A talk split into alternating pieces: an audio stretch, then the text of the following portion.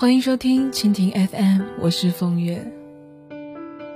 从什么时候开始，我们拒绝自己去看不惯别人了呢？人对事物有喜好，对人也就相应的有欣赏和厌恶，这是再正常不过的事情了。相反，如果人人都慈眉善目，对别人点头微笑，这才让人觉得恐惧。无数的心灵鸡汤都在告诉我们，人是万能的，你做不到，只是因为你不想做。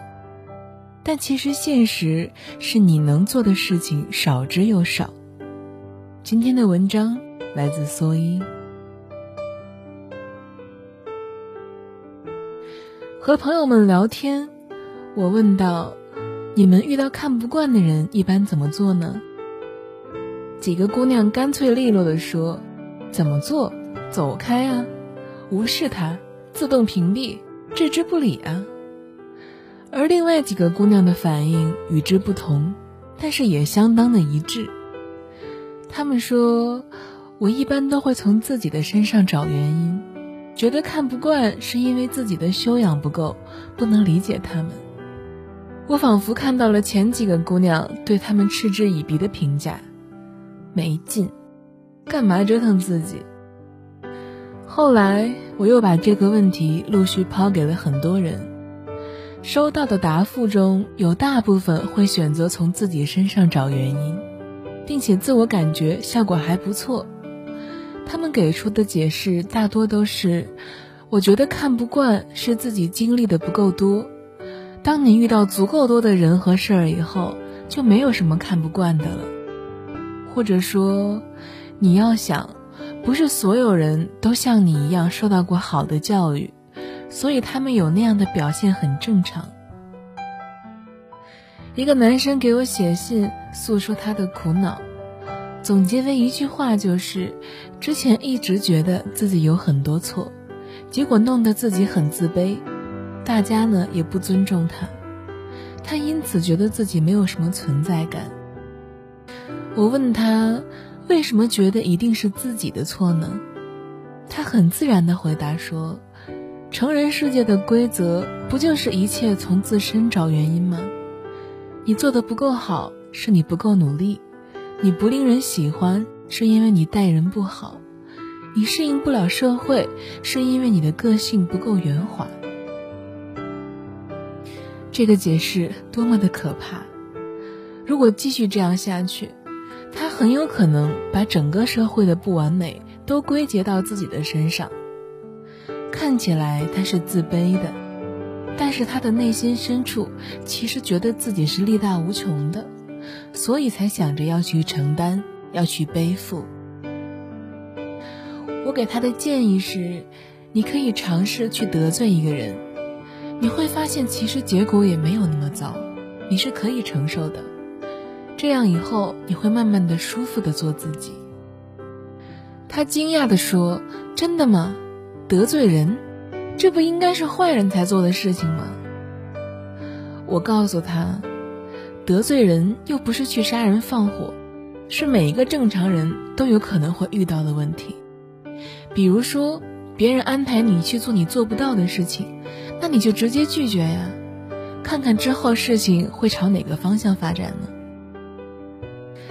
他觉得我投了一颗定时炸弹在他的心里，但其实，人只要活着，哪会有不被讨厌、不被得罪、不被看不惯的时刻呢？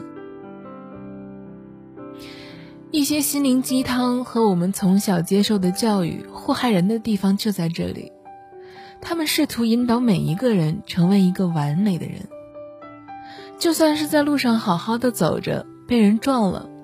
父母也会好心的提醒孩子说：“还是你自己不够注意，为什么他不去撞别人，而是撞你呢？”这种堪称大神级的质问，通常能逼得人哑口无言，但是其实一点逻辑都没有。倘若你真的按照这个思路走下去，最后能把所有的问题都归结在自己的身上。只有明确意识到这个前提本身是错的。它是一个怪圈，才不会误入理所当然。前不久，在我生活的城市发生了一件大学生坠楼事件，引起了轩然大波。男生表白被拒，直接从三楼跳下来，摔成了粉碎性骨折。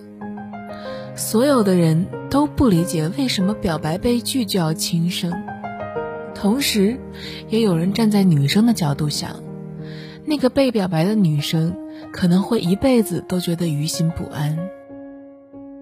有专家说，那个女生应该接受一下心理疏导，否则以后作为潜意识。很有可能会经常干扰他。心理疏导一个很重要的点就是不要责怪自己，你只要做好自身需要负责的那一部分就好，不要去理会结果怎么样，让他理解这件事情和他毫无关系，不要听信周围的人议论，如果他答应了，男生就不会跳楼了等等。如果人非要和一件事情扯上关系，那肯定能够找到连接点，因为人本身就是社会性的。但是作为一个正常人，一个尊重自己的人，不应该强制自己去跟这些事情扯上关系。允许自己有瑕疵，允许自己不能理解他人，甚至允许自己自私，都是正常的，一点都不奇怪。好朋友的妹妹小晴和一个叫小庄的女生是研究生的室友，因为研究生的宿舍是两人制的，所以他们两个关系格外好。但是渐渐的，小晴发现一切都不一样了。每到晚上，小晴总能收到小庄的短信，比如说：“我想和你在一起，我喜欢你，我爱你。”几次之后，小晴受不了了，质问小庄：“你发的短信是什么意思？你如果是同性恋，请你去追求别的女生。我不接受同性恋，你不要再打扰我了。”小庄天性敏感，听到这话以后哭了很久，又在晚上熄灯之后给小晴发信息，说道：“如果你离开我，我就去死。”小晴这才意识到问题的严重性，但也因为被要挟而感到更加的无法忍耐。想来想去，没有其他信赖的人可以倾诉，于是最终选择向他姐姐寻求帮助。小晴的姐姐是我的好朋友，她告诉我这件事情已经是很久之后了。当时小晴已经从宿舍搬出来住了。而小庄也没有去死，还好好的活着。我问朋友：“你当初是怎么说服妹妹，让她相信小庄不会去死的呢？”朋友有些后怕的说：“其实当时我也很怕这个女生真的会自杀，但是我也知道，这件事情跟我妹妹根本就没有关系。倘若让我妹妹去适应她，那根本是天理难容。”我只好告诉我妹妹最坏的结果，即便那个小庄自杀了，也不是我们逼的。如果你觉得一个人无法承受，那么就把所有的责任推到姐姐身上来，姐姐跟你一起承担。朋友还说，这不是最难的，最难的是妹妹总喜欢心软，觉得不应该这样对待小庄，认为这样太残忍。朋友只好告诉妹妹说：“如果你继续这样想，继续这样做，放任小庄继续纠缠你，那么有一天小庄真的自杀了，你就是凶手。和人划清界限，知道哪些责任是自己的，而哪些东西根本和自己无关，这是非常重要的。一个没有界限感的人，即便是怀着好心，最终。”也很有可能会铸成大错。